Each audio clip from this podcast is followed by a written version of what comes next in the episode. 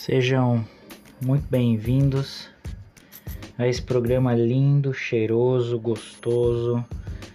Esse programa que tem o intuito de edificar sua vida, não de falar sobre religião, nem sobre é, criações, doutrinas humanas. Não, o foco não é esse. O alvo aqui é falar sobre uma única pessoa, Jesus. É por isso que eu intitulei o nome do programa como Jesus à Mesa. É o Jesus que você pode ir à mesa e se inclinar, se mostrar, é, revelar a sua pior faceta, aquilo que você esconde das outras pessoas. Para ele você pode se revelar, se mostrar. E eu te garanto uma coisa, ele não vai te lançar fora. Ele não vai te rejeitar. Ele é esse esse Deus que nos abraça quando nós estamos imundos, fedorentos, cheios de pecado, cometendo as piores é, coisas que existem e aos olhos humanos isso é horrível, mas para ele não é. Então esse é o programa Jesus à Mesa. Bom, vamos lá. Para quem não me conhece, eu sou o Nando e é um prazer ter você aqui. Muito obrigado por acompanhar esse programa e estar comigo juntos nessa. Bom, hoje a gente inicia mais uma série e o meu coração tá queimando sobre isso porque é algo que eu queria fazer há um tempo, mas uh, enfim, não tinha preparado conteúdo, algumas coisas acabaram sendo empecilhos, outras prioridades, enfim. Mas agora calhou de eu conseguir falar isso para os jovens no sábado e agora nesse programa é, Jesus à mesa. É, bom, o que é o Evangelho? Essa é uma pergunta que eu quero deixar aqui no programa. O que é o Evangelho para você? E ali na roda de jovens, alguns responderam: ah, o Evangelho é a Bíblia. O Evangelho é a forma como nós achamos de expressar amor. O Evangelho é Jesus. O Evangelho é uma série de regras. Alguns jovens falaram isso.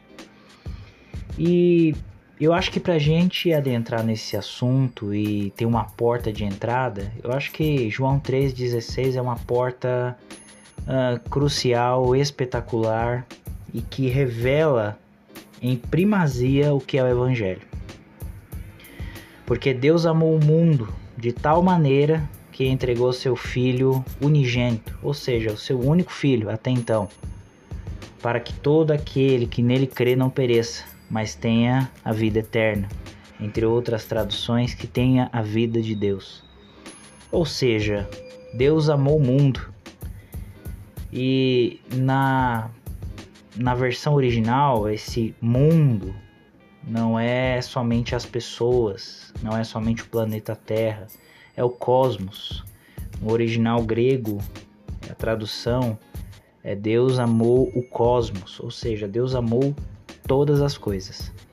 Todas as coisas foram alvo do amor de Deus em Cristo Jesus. Então, para Deus confirmar isso e afirmar isso, ele não mede esforços e não fica somente em palavras, ele tem uma atitude prática. Porque Deus amou o mundo de tal maneira que enviou o seu filho. Ele enviou Jesus para que nós possamos ter essa garantia e afirmação de que Deus amou. É, Deus ele não simplesmente fala. Falar é muito fácil. Deus ele prova lá em Romanos, agora eu não me lembro o endereço certo, mas fala que quando nós ainda éramos pecadores, Deus nos amou. Então, aí está implícito o, e revelado o coração de Deus, de que quando você ainda é um ser pecaminoso, com uma natureza pecaminosa, cometendo as piores é, besteiras da sua vida, ele já te amava. E um parênteses aqui, a religião fala que não. A religião fala que você se conserta primeiro para depois provar, provar do amor dele. Mentira.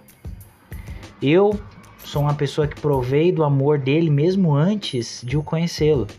Só que óbvio, eu não sabia o que era. Não era óbvio aos meus olhos. E ele vai e fala: Quando você ainda era um pecador, eu já te amava. Então, essa é a porta do Evangelho. O Evangelho é o que? As boas novas. É a mensagem, é a notícia boa. É as boas novas de aceitação, é as boas novas de amor desenfreado, é descalculado, desmedido. É o amor de Deus em Cristo. Sabe, é, infelizmente as pessoas não conseguem entender isso porque elas medem o amor com base em performance. Há uma mistura muito louca no meio evangélico de que Deus ele ama para que você tenha uma performance e outros misturam performance com amor. Se a gente analisar a vida de Jesus, Jesus não tinha sido é, nem batizado, Jesus não tinha sido, é, não tinha feito nenhuma obra, Jesus não tinha feito nenhum milagre. E antes mesmo de tudo isso, Deus afirmava: Aí está o meu filho, em quem tenho muito prazer. É a mesma coisa conosco, é a mesma forma, não muda. Antes mesmo de você pensar em Deus, ele já te amava, ele já tinha prazer em você. Óbvio, porque ele via coisas que nós não víamos. Ele já enxergava o Cristo em você. Por isso que ele tinha prazer. Deus ele enxerga além da curva, como já dizia um irmão precioso chamado Júlio, que passou essa frase pro Adriano, e o Adriano me contou e eu gravei. Deus enxerga além da curva. Deus já enxergava quando você iria recebê-lo. Sabe, a religião fala que você tem que aceitar Jesus. Mentira, ninguém aceita Jesus. Muito pelo contrário, ele é que nos aceita. Ele que nos aceitou. Deus aceitou o mundo inteiro, com falhas, problemas, com é, egoísmo, com ódio, com frustrações, com fome. Deus amou. E não é à toa que ele tem que regenerar todas as coisas. Paulo fala uma frase que é muito linda: Todas as coisas estão convergindo em Cristo. Todas as coisas estão convergindo em Cristo. Tudo está sendo moldado para Ele. Romanos 5, a partir do verso 1, fala: Tendo sido, pois, justificados pela fé, temos paz com Deus, por nosso Senhor Jesus Cristo, por meio de quem obtivemos acesso pela fé a esta graça na qual agora estamos firmes e nos gloriamos na esperança da glória de Deus. Olha essa frase: tendo sido, pois, justificados, temos paz com Deus. Você vive uma relação de paz com Deus? Ou você acha que Deus não está em paz com você? Ele está, nós é que não estamos. O mundo não consegue entender essa paz que vem de Deus. A paz, a bandeira branca de trégua, trégua não, de finish, acabou a guerra, foi lançada primeiro por Deus. Deus ele desistiu. Esse Deus que nós conhecemos como um Deus soberano, poderoso, rígido, que tem uma série de regras e de leis, não é o Deus que é revelado em Cristo. O Deus revelado em Cristo é o Deus que, entre matar e morrer, escolhe morrer. Entre uh, amar e odiar, prefere amar. Esse Deus revelado em Cristo é o Deus que, entre se sacrificar e ter um sacrifício, ele é o primeiro. Se é necessário sangue pelo sacrifício, tem o meu. Esse é o Deus revelado em Cristo, é o Deus do amor, é o Deus que é puro amor. E a atitude veio dele, não veio de nós. Muitos de nós não queremos paz com Deus porque nós não o conhecemos e nós tememos aquilo que nós não conhecemos. Então, tendo sido, pois, justificados pela fé, temos paz com Deus você é um ser em paz com Deus. Por quê? Porque ele te justificou em Cristo. Se você entende isso, que através de Cristo você é um ser justo, justificado, amado, você tem paz com Deus. Agora, se você não entende isso, você vive uma vida de guerra. Você acha que todas as coisas cooperam para o seu mal. Falei isso para os jovens esse sábado que passou. Falei. O grande problema dos jovens é que eles acham que o mundo está para servi-lo e quando não serve, eles são rejeitados e eles caçam o primeiro grupo é, para poder ter aceitação. Quando eles entenderem que já são aceitos em Cristo, eles não precisam mais correr para a aceitação de ninguém. Muitos jovens se perdem nas drogas porque eles acreditam que ali são aceitos, compreendidos, amados, mas isso não existe. Ali você está sendo apenas um instrumento de de autoflagelação, vamos dizer. Então você é um ser em paz, você já tem paz. Desfrute disso. O mundo vive em guerra com Deus. Achamos que Deus é de uma forma, sendo outra. O Deus revelado em Cristo é esse Deus que entre matar e morrer, prefere morrer. Escolheu morrer. Vivemos dessa forma por não conhecer a Deus. O nome de Deus é Jesus. O nome de Deus é Jesus. Quer conhecer a Deus? Vá até Jesus. Quer conhecer a pessoa de Deus? Conheça Jesus. E eu falei isso para os jovens. O grande problema de, dos evangélicos, da, dessa, dessa parte do cristianismo, é achar que toda a Bíblia ela é a palavra de Deus. Olha, não é. Eu demorei para entender isso. A palavra de Deus é Cristo. A palavra de Deus é Cristo. Toda a Bíblia, óbvio, tem uma inspiração divina, serve para ajudar, alinhar certas coisas, tem sabedoria envolvida aqui, tem sim. Mas quer ouvir a voz de Deus? Ache Cristo nesse livro que muitos falam que é sagrado, quando na verdade é a mensagem do evangelho que é sagrada.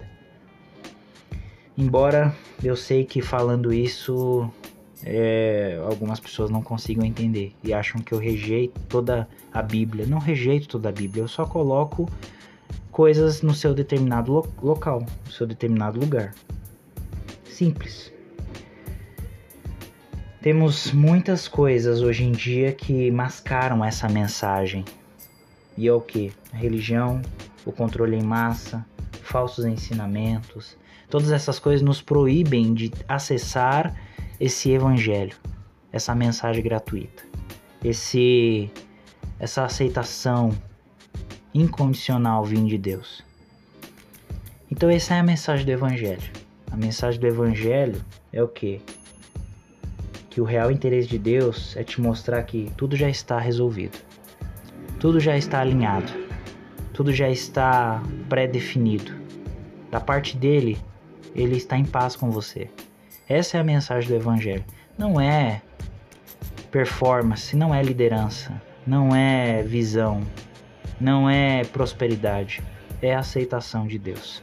Todo ser vivo, todo ser humano precisa de aceitação. Todo o ser vivo precisa de aceitação. E quando você entende isso, acontece uma revolução na sua vida.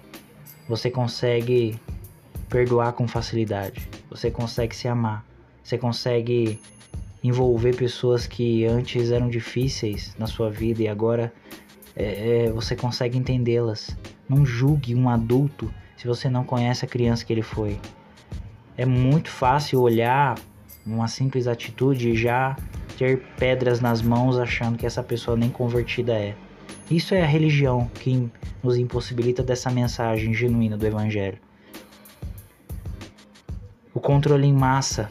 Achamos que o evangelho é ajuntamento de pessoas. A mensagem do evangelho traz pessoas para o nosso aprisco e nós podemos nos chamar de pastores, de semideuses. E aí eu falo uma afirmação bem clara. Todas as pessoas que têm uma Bíblia na mão podem ser deuses. Podem ser de fato Deus. Não é. Nós somos muito fáceis, muito fácil fáceis. Nossa, meu português hoje tá legal, mas eu não vou cortar isso. Tá espontâneo, é isso mesmo. Nós achamos que nós somos fáceis de perdoar, nós não somos.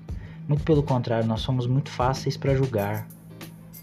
E essa é, é, é, infelizmente é as incongruências que nós encontramos.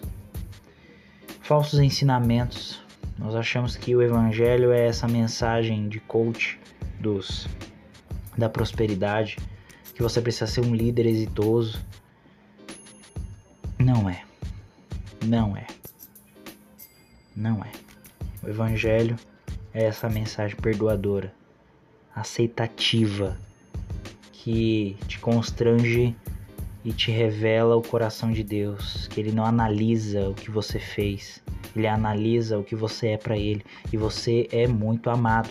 Então Deus está corrigindo o curso da nossa existência com base nessa mensagem do evangelho.